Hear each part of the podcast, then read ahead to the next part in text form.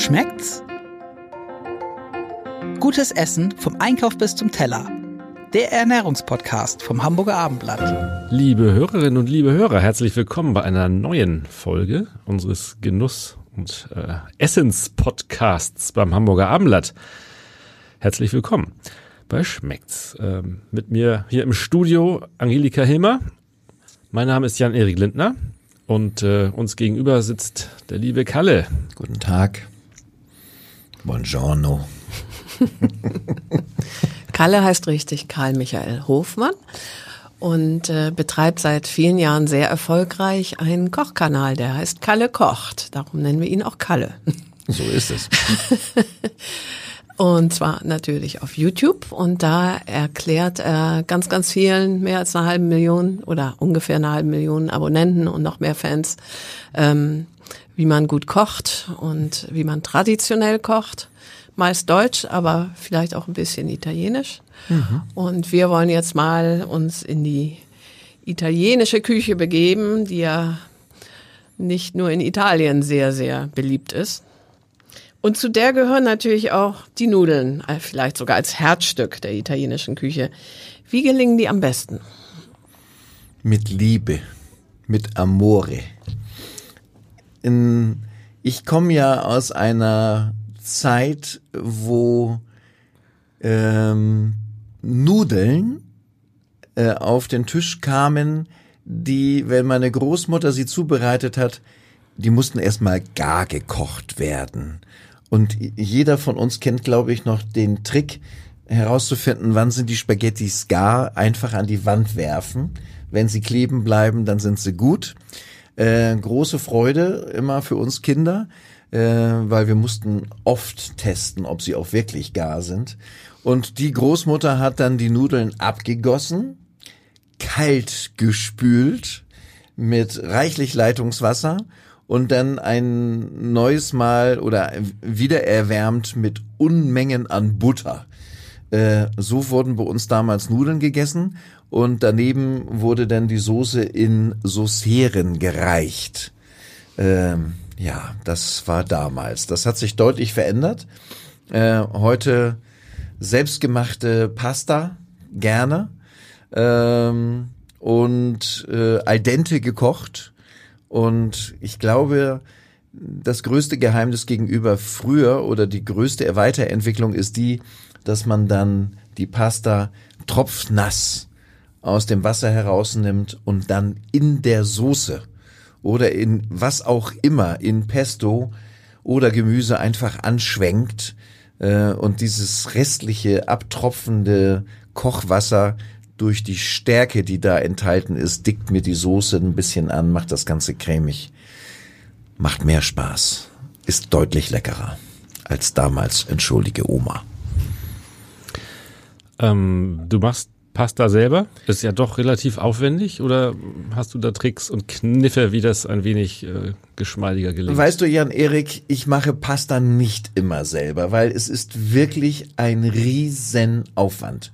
Und gegenüber früher haben wir ja heute auch den Vorteil, dass wir ja fast überall äh, frische Pasta, also ich meine jetzt wirklich gekühlte Pasta und nicht getrocknete Pasta überall finden und du musst dich wirklich sehr, sehr, sehr, sehr, sehr anstrengen, um diese Qualitäten überhaupt selber herstellen zu können.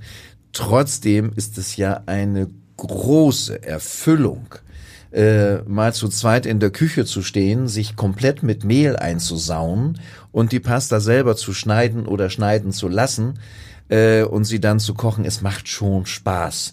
Es ist so ähnlich wie Plätzchen backen. So, so ganz ähnlich. Und ich stelle mir immer vor, wenn ich mal auf irgendwo strande in einer, keine Ahnung, am Strand in den Bergen, keine Ahnung wo, und ich würde in der Lage sein, selber Pasta zu machen, ist das was Erhabenes. Brauchst du aber Mehl und sowas in den Bergen. Ja, ja, äh, würde schon Sinn machen. Und ähm, dann kommen wir auch schon. Früher gab es bei uns eigentlich immer nur Mehl 405. Also das ganz normale. Und heute, wenn du einkaufen gehst, findest du ja deutlich unterschiedliche Mehlsorten. Und zum Pasta machen habe ich jetzt gelernt und benutze ich auch immer das Mehl, mit dem Mahlgrad 00 benutzen viele Italiener und äh, ich glaube fast alle. Und das ist ein bisschen griffiger und macht einen besonders guten Pastateig. Welche Pasta machst du denn, wenn du sie selbst machst? Naja, also auf jeden Fall keine Spaghetti. Ich wüsste nicht, wie ich das Loch da reinkriegen sollte. Äh, aber äh, keine, wie heißen die? Macaroni. Ja, Macaroni, nicht Spaghetti, genau. Genau. Sp sind Spaghetti eigentlich das Innere der Macaroni? Nein, ich glaube nicht. Ähm, auf jeden Fall Spaghetti und Bandnudeln, das geht ja nur wirklich super einfach. Ne? Und äh, man braucht ja auch nicht unbedingt eine Nudelmaschine, du brauchst einfach nur zwei äh, kräftige Unterarme und knetest deinen Teig, lässt ihn dann lange im Kühlschrank ruhen. Das ist, glaube ich, auch ein großes Geheimnis. Dann wird er nämlich deutlich geschmeidiger, wenn er sich so ein bisschen entspannt hat. Und da reicht halt auch eine leere Weinflasche, um den Teig mal auszurollen. Du brauchst noch nicht mal Nudelholz. Und dann nimmst du dir ein Lineal, was du dir von deinen Kindern leihst aus der Schule und schneidest deine Pasta in gleichmäßige Stücke und dann werden die gekocht drei, vier Minuten fertig. Und die Spaghetti ziehst du durch, ein, ähm, durch eine Knoblauchpresse oder wie machst nee, du Spaghetti? einfach feiner schneiden. Ich so, schneide sie super dann sind fein. das Linguini sozusagen. Ja, super fein. Wenn man ich, genau ich sag dann dazu Spaghetti, weil ich rund kriege ja nicht hin. Nein. Ähm, stimmst du deine Nudelsorten, die du verarbeitest, die du kochst, ähm, ab, entsprechend der Soße, die du am Ende dazu reichen wirst? Oder ist das dir relativ wurscht? Ja, es ist ja so, ich komme ja aus der Hansestadt Buxtehude und wir hatten dort in der Nähe des Bahnhofs ja wirklich in meiner Kindheit eine riesige Nudelfabrik. Ähm, äh, mit einem Hersteller, der fängt mit B an und hört mit EL auf. Und ähm, da waren wir, haben wir viel gesehen und gemacht und getan. Und wenn ich heute durch die Supermärkte gehe, es gibt ja praktisch unzählige Nudelgebilde, sag ich jetzt mal, in Muschelform, gedreht, gerollt, ich weiß nicht, äh, unzählige. Ähm, manche auch für mich als Profi unaussprechliche Namen ähm, die dann alle besondere Eigenschaften haben, um irgendwelche Soßen aufzunehmen. Ähm, für mich ist eine Bandnudel meistens ausreichend. Ähm, natürlich nimmt eine, wie heißen die, Spirelli, glaube ich, ne? die, die sollen natürlich besonders viel Soße aufnehmen durch die größere Oberfläche, aber große Unterschiede beim Essen habe ich noch nicht feststellen können. Also Bandnudeln gibt's bei mir fast immer die dann auch manchmal in unterschiedlichen Farben, weil es Spaß macht. Bist du demnach eher ein, ein Nudelpurist? Es gibt ja mittlerweile auch sehr viele Nudelvarianten, ähm, die schon einen Geschmack in sich tragen. Äh, ist das was für dich? Nee, überhaupt nicht. Nein, weil eine, eine Pasta soll meine Soße, meine, meine Zugaben veredeln oder unterstreichen oder einrahmen wenn die Pasta selber schon einen Eigengeschmack hat, ein Eigenleben, wüsste ich gar nicht, was ich da so richtig dazugeben sollte. Macht mir keinen Spaß. Wie gesagt, Farbe kann manchmal interessant sein. Äh, wir haben schon oft äh, mit ein bisschen Tintenfischfarbe so schwarze Spaghetti gemacht. Ähm, die sind deutlich attraktiv und der große Vorteil ist, du schmeckst diese Farbe halt nicht. Es ist ein künstlicher, Farb ein, nein, eben nicht. Es ist ein natürlicher Farbstoff, hat keinen Eigengeschmack. Das macht Spaß, aber ansonsten nein. Wo kaufst du sowas? Äh, wieder bei meinem Fischhändler. Auch auf Vorbestellung. Ja. Das heißt, Bandnudeln würdest du also auch das, was so klassische Spaghetti, Pesto, Carbonara, Bolognese, mhm. mhm. machst du mit Bandnudeln, nicht mit Spaghetti? Ich mag's einfach am liebsten. Ah. Aber nein, da gibt's ja gar keine Regeln. Also Spaghetti finden auch statt, aber meistens Bandnudeln. Weil es ist, macht, auch wenn ich sie dann selber mache, macht eine Bandnudel halt weniger Arbeit. Geht schneller. Du hast ja vermutlich in deinen relativ unzähligen YouTube-Videos auch schon viele italienische äh, Gerichte Pasta, Pasta äh, zubereitet. Mhm. Was war da der, der ähm, Publikumsmagnet, der absolute Burner? Ähm, ich glaube, in, in deutschen Küchen zum Thema Pasta, die Bolognese ist ist nicht wegzudenken. Und der, der Witz ist ja, dass wir Deutschen ja die Bolognese ganz anders essen als die meisten Italiener. Äh, in Italien ist es ja eigentlich mehr tatsächlich ein, ein Ragout. Bei uns ist es ja immer irgendwie gewolftes Hackfleisch, meistens vom Rind äh, manchmal auch gewolft mit Gemüse. Das unterscheidet uns witzigerweise ja komplett von den Italienern. Aber schmeckt halt auch gut. Und wenn das jetzt ein Stückchen eigene Kultur geworden ist, mögen uns die Italiener das doch bitte verzeihen. Ähm, die Carbonara ist auch sehr, sehr, sehr beliebt. Und witzig bei der Carbonara ist ja immer diese Zwei-Fronten-Geschichte. Die einen, natürlich die Puristen, einfach sagen, nur ein Eigelb und ein bisschen guter Backenspeck. Äh, und es muss ja nicht der Frühstücksspeck sein. Äh, und das reicht ja schon fast für eine gute Carbonara mit frisch gemahlenem Pfeffer obendrauf. Und die anderen lieben halt die Sahne da noch mit drin. Das ist dann ja so eine Sahne-Specksoße. Äh, ich mag da nicht der Schiedsrichter sein, was da richtig und falsch ist. Ich weiß, die Italiener ohne Sahne und viele unserer Landsleute gerne mit Sahne. Vielleicht liegt es daran, weil wir hier kältere Winter haben. Hast du denn eine Carbonara schon mal in deinem Kanal ja, vorgestellt, mit oder ohne Sahne? Nein, ohne Sahne, mhm. ohne Sahne. Aber ich habe da viel an die Backen bekommen, ähm, weil ich dort nicht den den den guten Speck genommen habe, sondern ich habe einen einfachen Speck genommen. Das hat man mir äh, sehr übel genommen.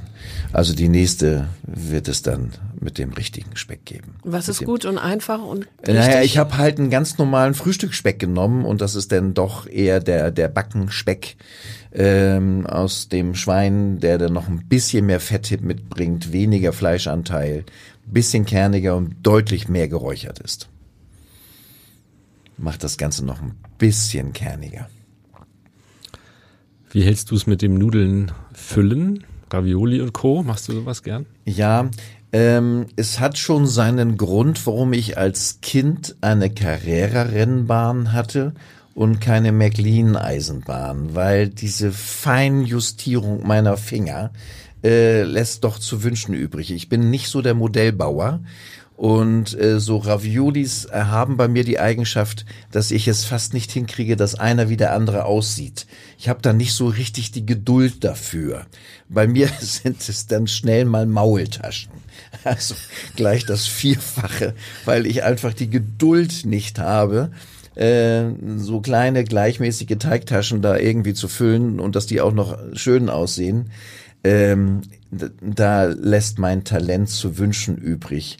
Und dann, weil ich das weiß, äh, konzentriere ich mich dann wieder auf meine Bandnudeln und mache dann halt eine schöne Soße und eine schöne Füllung obendrauf. Man möge es mir verzeihen. Wir waren ja eben schon bei der Sahne, äh, bei der Carbonara vor allen Dingen. Mhm. Und ähm, den, der Deutschen, ich glaube auch in Norditalien isst man die eine oder andere Sahnesoße mhm. zu den äh, Nudeln. Mhm. Ähm, was kann man außer Carbonara vielleicht noch als Sahnesoße anbieten? Oder wo gibt es da die Wahlmöglichkeiten? Naja, also es ist ja so, ähm, was, was ist da eine Sahnesoße? Also was ich auf jeden Fall nicht täte, wäre irgendwie in Richtung Bechamel abzuwandern, äh, so eine fertige Sahnesoße. Was ich aber sehr gerne habe, ist, äh, wenn ich zum Beispiel ich improvisiere jetzt mal ein bisschen Knoblauch an, schwitze vielleicht auch noch ein paar Zwiebeln, da dann vielleicht, wir sind ja gerade jetzt im Hochsommer unterwegs, ein paar frische Pilze reingeworfen, das mit Sahne angießen und die Sahne ohne weitere Zugabe von Mehl oder Stärke einkochen, dass sie so ein bisschen sämiger wird, da dann frisch gekochte Pasta obendrauf durchschwenken. Das ist für mich eine Sahnesoße, die wirklich legitim ist. In Süditalien ist die Sahnesoße eher nicht zu finden. Mhm. Ähm, klar, Tomatensoße wissen wir alle, ne? Gibt es mhm. da noch Varianten? Ähm, naja, oder einfach dann nur noch Knoblauch, Olivenöl und wer mag, ein kleiner Schuss Weißwein und dann Frutti di Mare drinne oder nur Garnele oder nur irgendein anderer schöner Fisch mit zusätzlicher Zugabe von frischen Kräutern, toll. Brauchst du nicht viel mehr. Und wenn du den Weißwein weglässt und nur Olivenöl und Knoblauch, auch das geht sehr gut. Gutes Olivenöl. Gutes Olivenöl. Bei uns bleiben immer gerne mal gekochte Nudeln übrig. Ähm, hast du da einen Tipp, was man da am besten am zweiten Tag mit anfängt? Naja, also man kann sie ja braten, ne? Als einfach nochmal so, ich sag jetzt mal so ein bisschen ach, weit hergeholt, so ein bisschen die asiatische Küche da noch ein bisschen hervorzaubern, damit man auch am nächsten Tag mal einen anderen Geschmack hat und nicht wieder in der italienischen Küche sein muss. Äh, da kann man schon sicherlich was erreichen. Oder ähm, einfach mal dann diese, wenn es denn Bandnudeln wären oder jede andere Nudel, einfach als Auflauf äh, in eine Auflaufform geben mit frisch angebratenem Gemüse obendrauf. Natürlich dann auch eine Tomatensoße oder eine Bechamel mit Käse oben drüber überbacken. Gute, sehr, sehr gute Resteverarbeitung. Ist, so ein Nudelauflauf ist eher nichts italienischstämmiges, oder? Täusche ich mich da? Ich wüsste nicht, dass ich in Lasagne. Italien oder beim Italiener. Ja, doch, das stimmt natürlich. Ja, in dem Sinne schon. Ja, doch, Lasagne geht. Muss übrigens gar nicht immer mit ähm, dieser Fleischgeschichte sein, sondern ich habe auch mal eine Lasagne gemacht mit einer Pilzfüllung, also mit Pilzsoße, mit reichlich Einlage und dann geschichtet. Auch lecker. Absolut lecker. Geht auch. Vegetarisch. Oder natürlich, jeder kennt die Spinatlasagne. Geht auch. Mit Lachs vielleicht. Auch mit Lachs. Sehr gerne.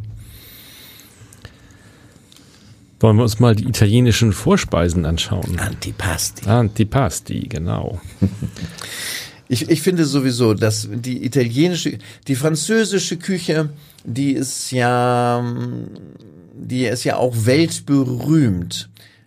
Die, wenn ich die beiden Küchen vergleichen sollte, jetzt nach vielen, vielen Jahren am Herd, ähm, ist die französische Küche immer irgendwie ein bisschen kompliziert und ein bisschen traditionell und die italienische Küche, ich finde, die lebt von der Leichtigkeit und die lebt von Temperament und die darf heute so sein und die darf morgen so sein. Äh, und in keiner anderen Küche spielt die Laune des Kochs eine größere Rolle als in der italienischen. Wenn der italienische Koch verliebt ist, kriegst du ein ganz anderes Essen, als wenn gerade sein Lieblingsverein verloren hat im Fußball. Dann kriegst du deutlich mehr Chili hinein und deutlich mehr Caramba. Äh, und Amore findet auch immer statt. Also ich, das ist einer der Gründe, warum ich die italienische Küche so sehr liebe. Kommen wir zu den Vorspeisen. Kommen wir zu den Vorspeisen. Ja, ich bin abgeschweift. Ähm, alles gebratene Gemüse. Zucchini, Aubergine, Paprika, Pilze, Fenchel, Tomaten, was auch immer. Äh, mit Olivenöl und Knoblauch und vielleicht noch Balsamico. Und wer will noch geröstete Pinien oben drüber? Mein Gott, was willst du noch mehr? Im Sommer auf irgendeiner Terrasse sitzen, äh, und das kann gerne das Neubaugebiet hier irgendwo rund um Hamburg sein. Du fühlst dich wie in Italien. Das geht. Überhaupt kein Problem. Und äh, natürlich Tomate Mozzarella, die ganzen guten Salate, ähm, wie zum Beispiel der, der äh, Caesar Salad, wobei wir alle wissen, der kommt eigentlich aus Amerika, aber trotzdem wird er ja auch in Italien immer noch oder gerade deswegen gerne gegessen. Sowas, toll. Absolut toll. Stichwort Mozzarella, Büffelmozzarella? Gerne. Es muss ja nicht der von der schleswig-holsteinischen Weidekuh sein. Wobei der bestimmt auch nicht schlecht ist. Aber wenn wir schon von italienischer Küche reden, dann doch ein guter Büffelmozzarella. Was unterscheidet den vom Kuhmozzarella? Dass ich glaube, dass der besser ist. Einfach vom Glauben her. Ich möchte den haben. Ich stelle mir vor, dass der in der Po-Ebene produziert worden ist. Er kann aber auch in Niedersachsen produziert worden sein. Zweifellos, wir wollen, wir wollen, wir wollen ja nicht unsere, wir wollen ja nicht unsere deutschen äh, Molkereien da äh, disqualifizieren, dass die keinen Mozzarella machen können. Aber wir reden ja von, wir reden ja von Atmosphäre und wir reden von von Genusswelten und äh, Angelika, wenn ich bei dir einen Mozzarella bekommen würde aus einer norddeutschen Molkerei und du sagst, der ist aus Italien, gib mir weiter den Glauben und ich werde ihn lieben, ganz sicher. Ja, also was ich meine ist ja, dass es auch hier inzwischen Büffel gibt und man also auch norddeutschen Büffelmozzarella kaufen kann. Ja, das ist so, das ist so. Ähm, ja, wie so vieles andere auch. Burrata ist ja aus dem äh, Segment auch noch an, eine Sache, die relativ modern geworden ist, Ja, glaube ich. Ne? ja, absolut. Und ist ja auch äh, äh, wirklich eine absolute Köstlichkeit, ähm, wobei der Preisunterschied auf dem Teller manches nicht gerechtfertigt. Wo, doch, aber sie ist lieb und nett und gut zu essen. In Italien isst man oft Nudeln als ersten Gang und danach noch ein Hauptgericht. Das ähm, machen die Deutschen ja selten so. Findet gar nicht statt hier bei uns. Nee, ne? Nee, überhaupt nicht. Stichwort Hauptgericht ähm, ist ja in Italien meist Fisch oder Fleisch plus Gemüse. Was wäre da für dich so ein typisch italienisches Gericht? An Fleisch jetzt, habe ich die Frage richtig verstanden? Fleisch, Fisch plus Also Gemüse? Fleisch, was mir auf Anhieb einfällt, ist Vitello Tonato. Piccata Milanese. Ähm, und äh, natürlich auch das Saltimbocca. Äh, Springen in den Mund, das sagt schon alles. Äh, ähm, kleines Kalbsrückensteak mit einem Blättchen Salbei, ein bisschen Parmaschinken, links, rechts angebraten. Du brauchst keinen Zahnstocher. Und du brauchst auch keine, du musst auch keine Tasche schneiden. Einfach nur belegen, auf der Schinkenseite anbraten, wieder zurück äh, auf die andere Seite. Ein bisschen Zitrone in diese Buttersoße, noch ein bisschen Salbei hineingeworfen. Und übrigens, Salbei und Butter, eine Kalbsleber mit äh, einer Salbeibutter. Lecker. Dazu servierst du was? Äh, so eine, also der deutsche Kollege von mir würde bestimmt gerne dazu ein Kartoffelpüree reichen. Aber tatsächlich, wenn wir in der leichten italienischen Küche sind, so eine kleine Pellkartoffel, die nochmal so ein bisschen angebraten wurde. Und ein kleiner Blattsalat an die Seite. Dolce Vita. Sag doch noch mal, Piccata Milanese ist Huhn? Ja, das ist meistens Hähnchen. Hähnchen durch eine Parmesan-Eihülle gezogen, goldgelb angebraten und meistens auf tomatisierter Pasta angerichtet. Also mit anderen Worten, Nudeln mit Tomatensauce. Und irgendwie zwei Gänge in einem, nämlich Nudeln plus Fleisch. Ja, ja, das ist dann so. Wobei, also ich selber, ich würde, wenn ich zum Italiener, oder ich, wenn ich zum Italiener gehe, würde ich mir niemals Pasta als Vorspeise bestellen, weil es ist einfach für mich persönlich zu sättigend. Äh, lieber dann so ein bisschen leichtes Gemüse oder ein Salat, sowas. Bist du Experte in Sachen Olivenöl? Nein. Da gibt es ja ähm, gewaltige Unterschiede. Oh ja, oh ja. Ähm, und wenn man in den Supermärkten unterwegs ist, du, einer wird ja besser bewertet als der andere Hersteller. Äh, diese ganzen ähm, Testergebnisse, die da auf diesen Flaschen abgedruckt werden, mein Gott, was soll man da bloß kaufen?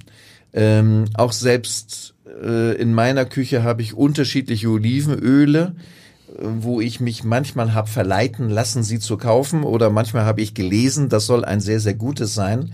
Am Ende, am Ende des Tages ist das auch so ein bisschen Vertrauens- und Geschmackssache.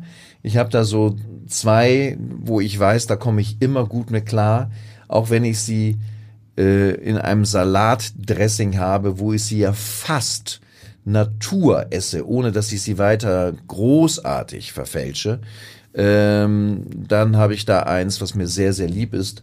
und das ist auch meine Empfehlung, testet euch durch und wenn ihr dann eins habt, haltet es fest. Ähm, und wir wollen hoffen, dass die Herstellung in diesen Ölmühlen so ist, wie wir uns das alle erhoffen.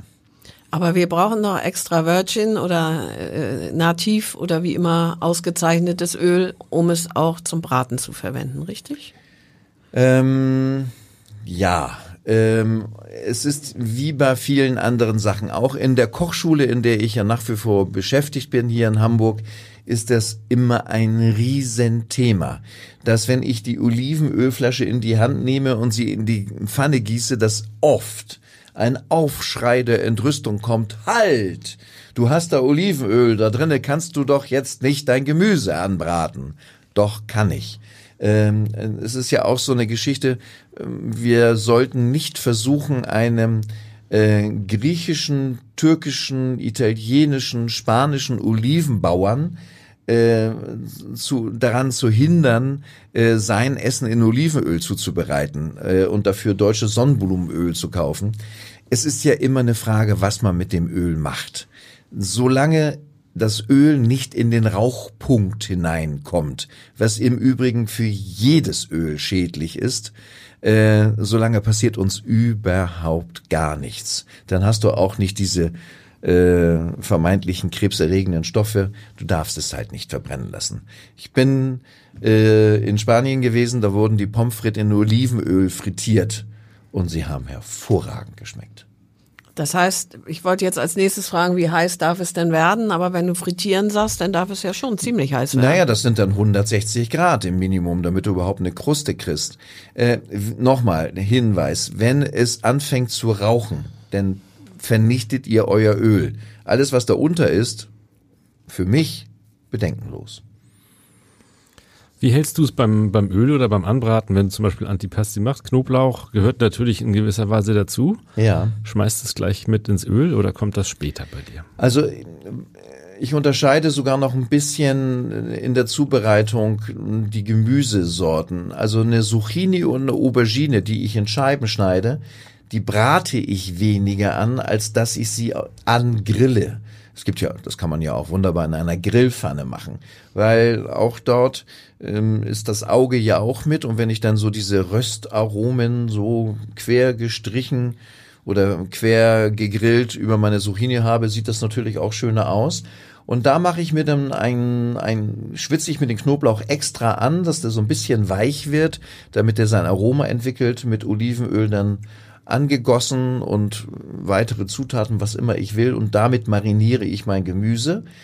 Und andersrum, ähm, deine Frage zu beantworten, wenn ich Pilze in die Pfanne gebe oder vielleicht irgendeinen, zum Beispiel, ich habe vorhin von Fenchel gesprochen, äh, wenn ich Fenchel anschwitze, dann gleich Knoblauch und Olivenöl beides zusammen und da drinnen einfach angeschwitzt, ohne zu grillen. Also für den Laien, wenn man was in Scheiben schneidet, ähm, ohne Knoblauch anbraten und erst so auf halbem Wege marinieren.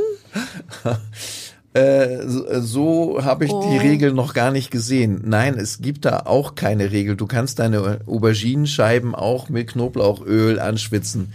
Nein, aber wenn du Farbe haben möchtest, wenn du noch ein bisschen optisch haben, was haben möchtest, äh, dann eignet sich ja eine Aubergine und eine Zucchini wunderbar, ach, sie mal anzugrillen. Das äh, ist mit dem Pilz deutlich schwieriger. Äh, machst du denn sonst ähm, knoblauchreiches Essen, wenn du in die italienische Ecke ab, abdriftest? Oder ja, seitdem ich da das zurück? so mache, habe ich wenig Scherereien mit Vampiren gehabt. Ähm, ich, ich mag es auch tatsächlich. Was ich im Übrigen an dieser Stelle sei es erwähnt, wirklich verabscheuungswürdig halte, ist dieses Knoblauchgranulat. Also das grenzt an Körperverletzung, ist meine Meinung. Ähm, frischer Knoblauch, ja, du hast eine kleine Fahne. Die geht aber irgendwann mal wieder weg. Beim Knoblauchgranulat habe ich das Gefühl, da läufst du anderthalb Tage mit rum. Ähm, und ähm, nein, also frischer Knoblauch ähm, gehört für mich immer dazu. Ich kriege auch auf unserem YouTube-Kanal manchmal auch äh, liebe Grüße mit dem Wunsch verbunden, mit ein bisschen weniger Knoblauch zu arbeiten. Aber ich finde, das kann doch jeder für sich selber entscheiden. Wenn ich sage drei Zehen Knoblauch, müssen es ja nicht drei sein. Vielleicht reicht ja auch eine halbe. Aber ich mag's halt. Carmen auch. Ja, Essen ist auch immer Geschmackssache natürlich, ne? Logisch. Und Gewöhnung. Gewöhnung. Thema Risotto. Risotto. Ein heißes Thema. Wie gelingt das am besten? Mit Geduld. Mit Geduld. Und ähm, es gibt viele Rezepte, da steht drinne pausenlos rühren, damit diese Schlonzigkeit äh, erhalten bleibt. Ich mache es, ich mache mir nicht ganz so viel Mühe. Ich schwitze es an. Äh, auch dort äh, ist für mich die Basis immer das Wichtigste. Wenn ich zum Beispiel ein Pilzrisotto machen möchte, brauche ich halt relativ viel Olivenöl, Zwiebeln, Knoblauch, Pilze, wo ich dann später meinen Rundkornreis draufgebe und dann eben auch ganz entscheidend, mit was für einer Brühe fülle ich das auf. Wenn die Brühe von Neutralität nicht zu überbieten ist, dann wird auch mein Risotto später langweilig sein. Und das holst du auch nicht mehr durch die Zugabe von Weißwein heraus, sondern du brauchst halt eine kräftige Brühe. Ob die nun vom Gemüse ist oder vom Fleisch oder Fisch gekocht, spielt gar keine Rolle. Sie muss schmecken. Und wenn ich das dann im richtigen Verhältnis äh, dazugebe, ich meine, wir kochen immer eins zu drei, ähm, dann passt das auch vom Geschmack. Und ich schwitze das Ganze an, fülle das auf, lasse es einmal aufkochen und schiebe es dann einfach in den Backofen hinein, wo ich dann vielleicht, keine Ahnung, alle fünf Minuten mal reingucke und umrühre. Ich stehe aber nicht die ganze Zeit am Herd. Eins zu drei heißt, Ein Teil Reis, zwei Teile, äh, drei, ein Teil Reis, drei Teile Brühe. Genau. Und natürlich ein Schuss Weißwein. Aber nur ein Schuss?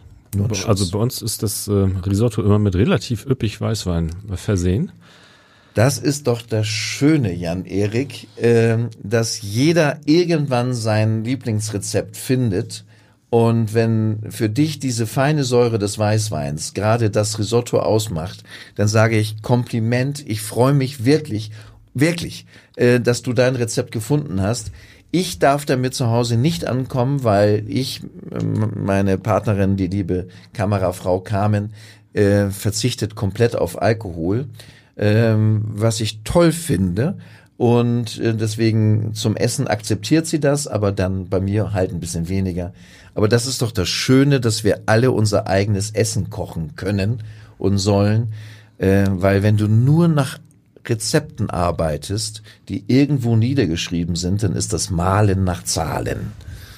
Und Kochen hat was mit Kunst zu tun. bei mir gehört zum Risotto immer Käse. Unbedingt. der Ja, Parmesan. schon, ne? Das Ja. ist jetzt nicht individuell, sondern Nein, Der wird generell. damit eingearbeitet im letzten Moment. Ganz wichtiger Bestandteil. Unbedingt. Ähm, etwas, das ich zu Hause noch nie gemacht habe, ist Polenta. Ähm, ist das, bist du Freund von Polenta?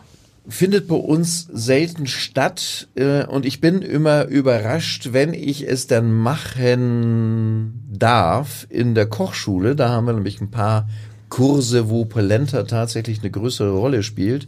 Bin ich selber immer überrascht, wie lecker das doch eigentlich ist äh, und dass man das eigentlich so selten macht. Ähm, mir fällt auch, mir fallen wenige Orte ein, wo wir hier in Hamburg eine gute Polenta kriegen. Es ni- es ist einfach selten. Ganz, ganz selten, aber ein gutes Essen. Das heißt, wenn man seine Gäste mal überraschen will, könnte man zum Beispiel eine Polenta zubereiten. Mhm. Das heißt, man kauft Maisgrieß und was macht man danach? Naja, im Prinzip hat es ja im Großen und Ganzen eine Ähnlichkeit mit dem Risotto, nur dass das Ganze ein bisschen schneller und einfacher geht. Und ich mache das gerne, dass ich das auf dem Blech ausstreiche und im Ofen gare. Und dann kann man auch, das kann man vorbereiten und dann so, so, so, so Schnittchen herausschneiden oder ausstechen und die kurz einmal links, rechts angebraten. Hat man eine tolle Beilage italienischer Art zu seinem Essen. Super. Pizza, Pizza. Keine italienische Küche, oder doch, italienische Küchen gibt's natürlich ohne Pizza, aber das gehört natürlich unmittelbar zusammen. Ja. Ähm, kaum einer hat so einen richtigen italienischen Steinofen in seinem in, in seiner Küche oder Mhm. auch nicht auf dem Balkon oder im Garten. Äh, kann eine gute Pizza trotzdem gelingen? Naja, du brauchst Hitze. Du brauchst Hitze und wenn der Backofen so immerhin 250 Grad noch hergibt, gibt es die Möglichkeit, ganz gute Pizzen zu backen. Aber die Hitze brauchst du auch schon.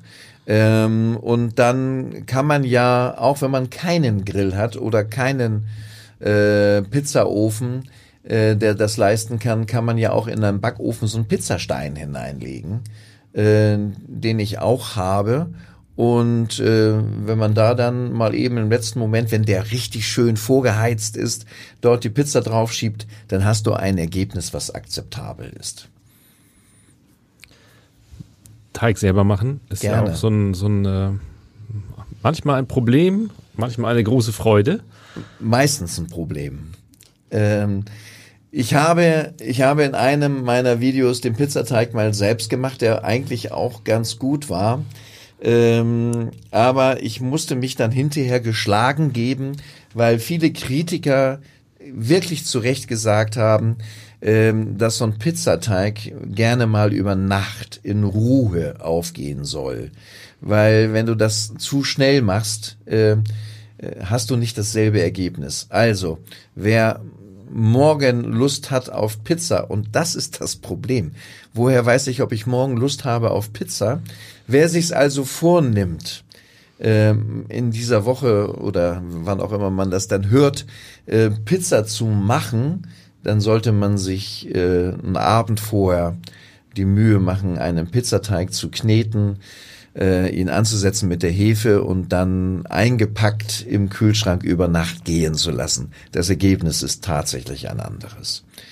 Er fühlt sich ganz anders an, er lässt sich leichter verarbeiten und dadurch, dass die Hefe die ganze Nacht in Ruhe arbeiten konnte, ist auch alles, was dort an Zersetzung äh, stattfindet durch die Hefebakterien, ist dann auch erledigt. Du hast dann nicht diesen Hefegeschmack. Dann aber, wenn ich es zubereiten möchte, rechtzeitig aus dem Kühlschrank nehmen, richtig? Ja, ja. Damit er nicht mehr kalt ist. Genau, dann kannst du ihn wieder leichter verarbeiten.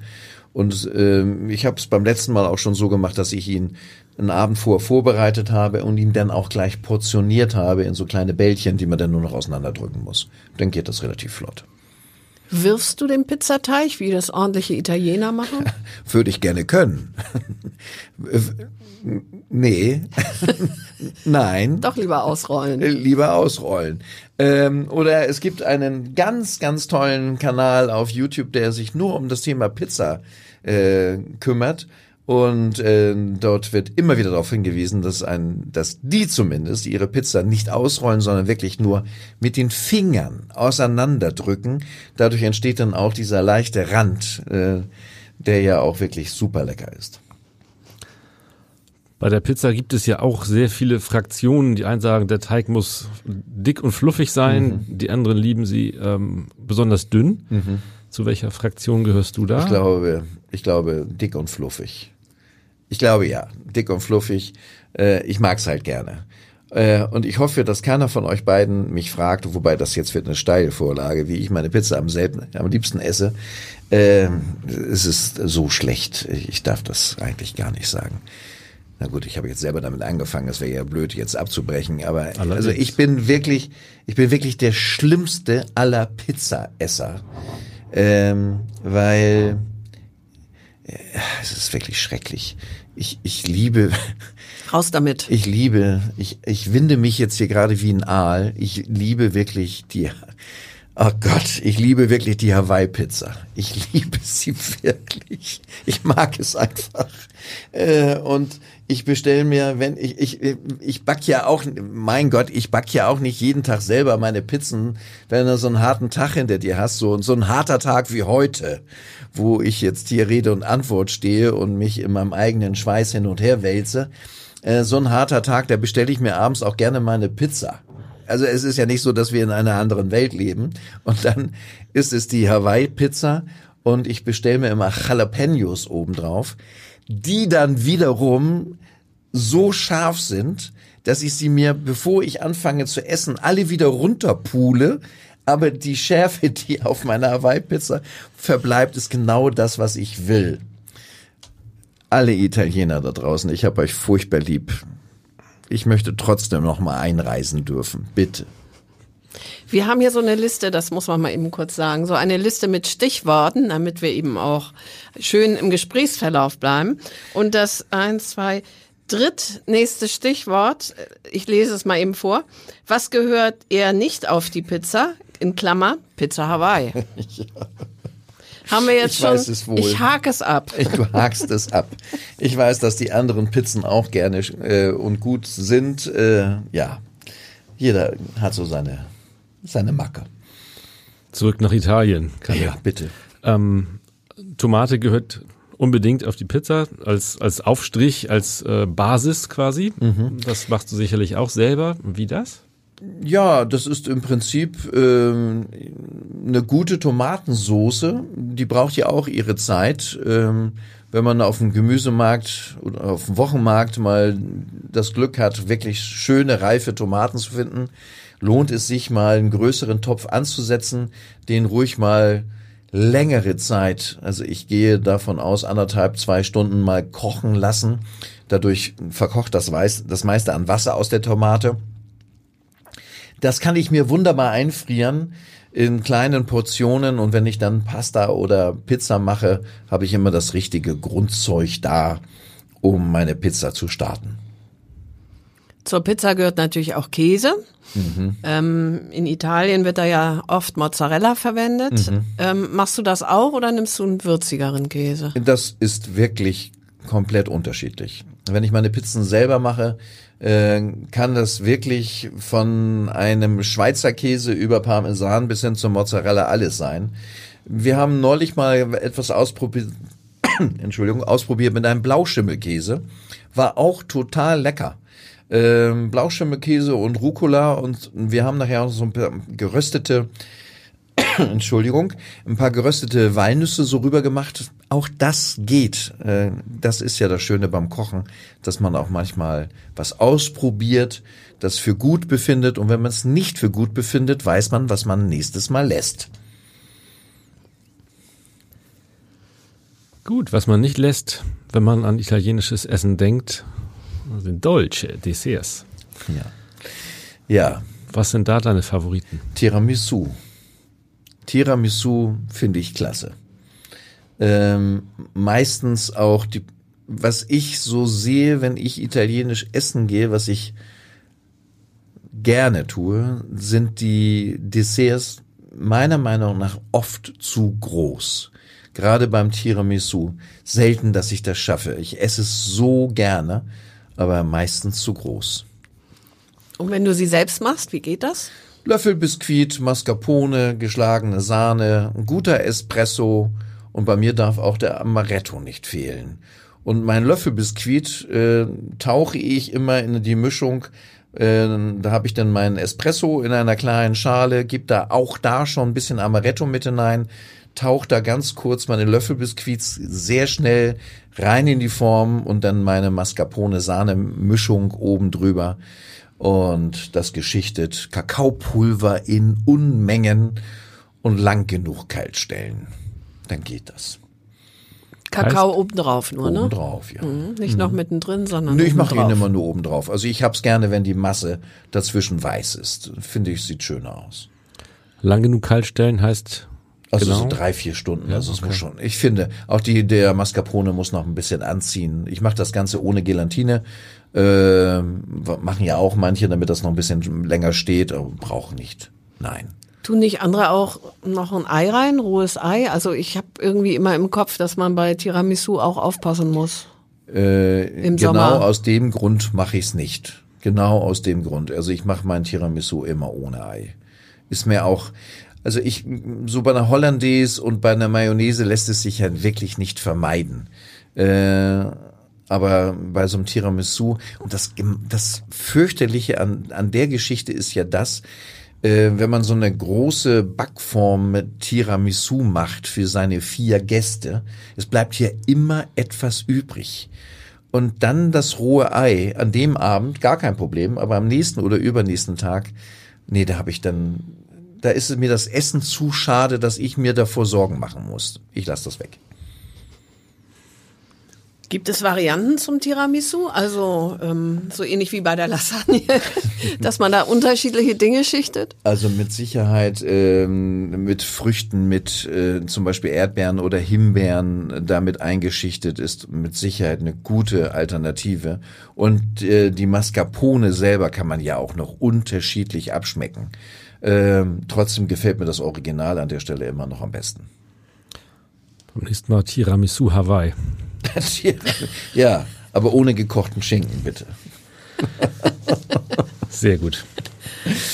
Ja. Ja, vielen Dank. Ich glaube, das war ein äh, spannender Ausflug nach Italien. Kalle. Ja, danke schön. Besten Dank.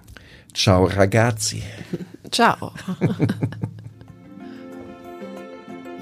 Weitere Podcasts vom Hamburger Abendblatt hören Sie auf abendblatt.de slash podcast.